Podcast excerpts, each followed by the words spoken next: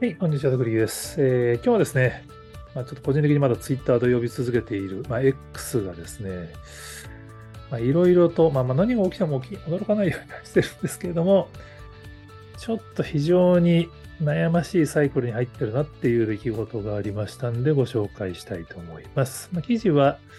元ネタが、えー、オタクマ経済新聞さんで、X の収益が激減って人気漫画家が公開した収益推移が衝撃的すぎるっていう記事ですね。まあ、単純に言うと、まあ、X が Twitter 時代から、まあ、ユーザーに、まあ、影響力が高いユーザーを中心に広告収益分配プログラムを走らせて、まあ、他のサービスにあの影響力の高いユーザーが逃げてしまうのを防止するっていう施策をしてるんですけれども、まあ、この広告収入が激減してるらしいですよね。まあ、これは、えっと、ぬこうさまちゃんっていう、まあ、イラスト、これ漫画家の方なのかな？が、50万フォロワーいるめちゃめちゃ影響力ある方なんですけど、X の収益ついに200ドルだったって、インプレッションは変わらずなのに、間違ってもこれ1本で食べていこうとしてはいけないっていう投稿されていて、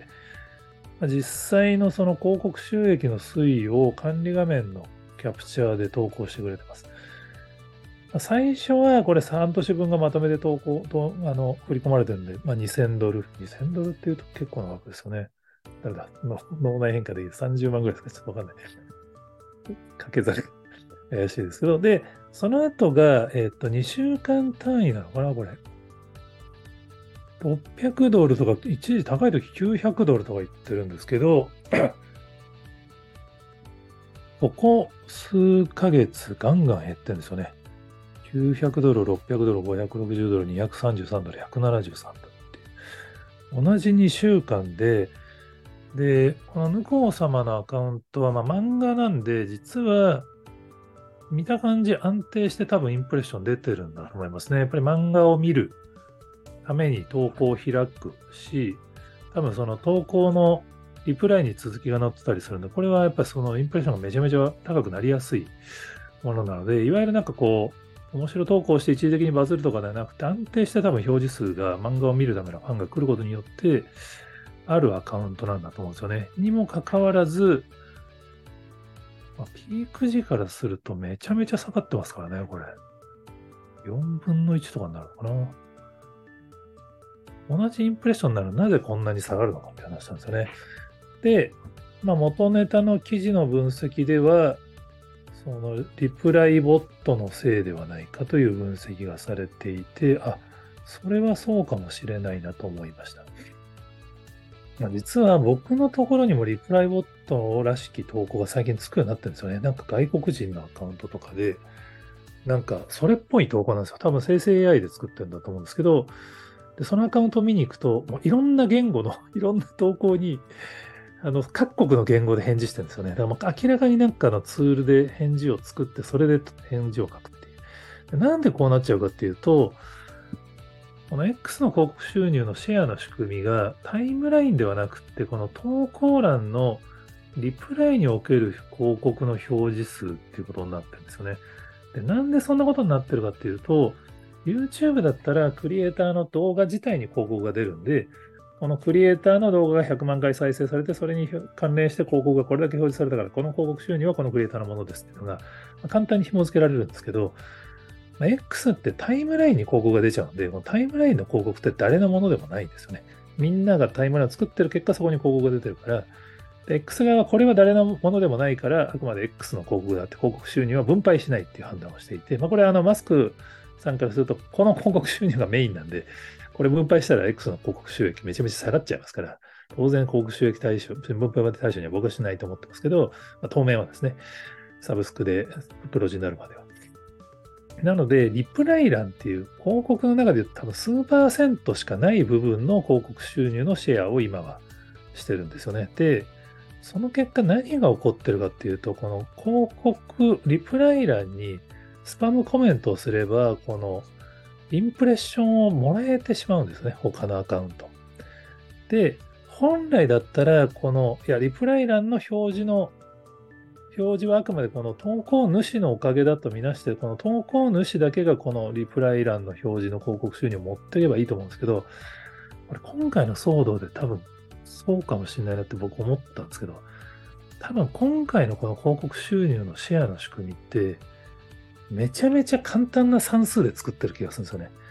多分ですけど、これ管理画面に何の表示もないんですよ。これ、まあ、田畑さんがこの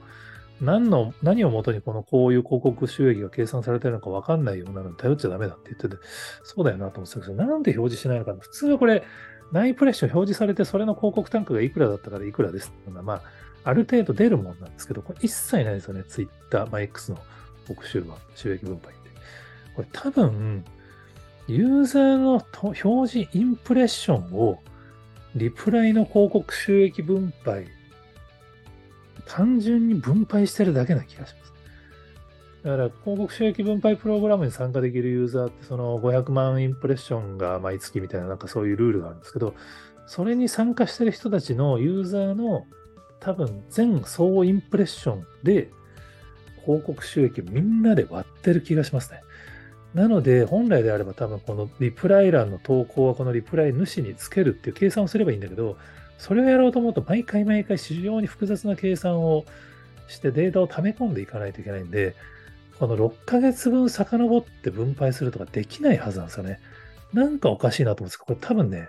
すげえ単純な算数で単純に割り算してると思います。だから結局投稿のインプレッションが多ければ多いほど収益が増えるんで、どこであろうがとにかくスパムで表示を増やせば収益増えちゃうんだと思うんですよね。これはね、ちょっと後戻りしにくい仕組み、また、まあ、ある意味合理的にめちゃめちゃ簡単な導入で収益分配したっていう話だと思うんですけど、結局これがボットを増やしてるんですよね。でマスクさんはずっとそのなんかツイッターはボットが多いから問題だっつってボットを減らすんだっていうロジックでいろんな対策をしてますけど、まあ、実はその彼の打ち手によってボットがどんどん増えて、しかもボットが潤っているっていう。これはちょっと皮肉な話だなって話ですね。まあ多分これがあるんで、今回その海外の2カ国、フィリピンとニュージーランドでしたっけ？その X のアカウントで投稿しようと思ったら、もうその年1ドルっていう最低課金をしなくちゃいけないって、まあそれによってスパムを減らすっていうことを言ってんですけど、いやでもこれね、多分減らないと思いますね。その、結局収入を上げようと思ったら、この月1000円ぐらいのサブスク入ってそれ以上に儲かるっていうのを見つけてしまったスパマーの集団がいるって話だと思うんで、これはね、ちょっと根本的にこの広告収入のやり方とか変えないと減らないと思うんですけど、まあ、多分マスクさんはもうその X における広告収入はある程度見かけてると思うんで、そっちにね、手入れない気がするんですよね。まあ、X ビジネスのページに行くと、まあ、クリエイター向けのページがあって、そこの広告収あの収益を上げるためのメニューに、実はこの広告収益分配プログラムがまだ言及なかったですよね。まこのページ多分、あの、ツイッターの時のデザインのまんまなんで、まあ、中の文章もツイッターって文字がだんだんのあのめちゃめちゃ残ってますから、多分まだ放置されてて誰も手を入れてないって話だと思うんですけど、まあ、それぐらい多分こういう収益還元のところとかも会社としても力を入れないっていう感じになってると思うんで、この感じは続くと思うんですよね。だからそうすると影響力のある人の投稿のリプランにこのスパマーのスパムが増え続けるっていう現象は続くんで、もうね、本当にちょっとツイッター好きとしてはちょっと残念な流れにどんどんなってるなって、もう、マスクさんが手を打てば打つほどスパマーが増えていくっていう、この、いや、どうなんですかね。ちょっと本当は、あの、やっぱりユーザーコミュニティの感覚がわかる CTO がちゃんと設計をもう一回し直した方が、本気でスーパーアプリ X 目指すにしても、ちょっとこのスパムの温床みたいなところで、みんなが課金登録するのかってちょっと、どうなんでしょうね。ちょっとわかんないですよね。直近だとマスクさんなんか反ユダヤ的な投稿になんかその通りだみたいなコメントをして、広告主がただでも減ってるのにさらにまたアップルとか大手広告主がも広告やめますって宣言したりしてましたから、また多分、まあそれによってマスクさんは多分反省せずに逆にもっと意地になっちゃうと思うんで、これはね、ちょっとどうなるのかなっていうのはなかなかまあ、日本はね、本当にこのツイッターユーザーが多い国なんで、この X 引き続き使ってる人が多いですし、僕もその X が盛り上がってほしいんですけど、なかなかカオスになり続けてるなっていう感じがあったりします。まあ、わかんないです。あの、蓋を開けたら、どんでん返しのウルトラスーパーいい手段みたいなのが出てくるのかもしれないんですけど、ちょっとわかんないですね。はい。ということで、ちょっとできるだけこちらではポジティブな話をご紹介していきたいんですけども、ちょっと今後の SNS の動向ということでご紹介しました。え他にもこんな話してますよという方がおられましたら、コメントやツイートで教えていただけると幸いです。呼ばれてます。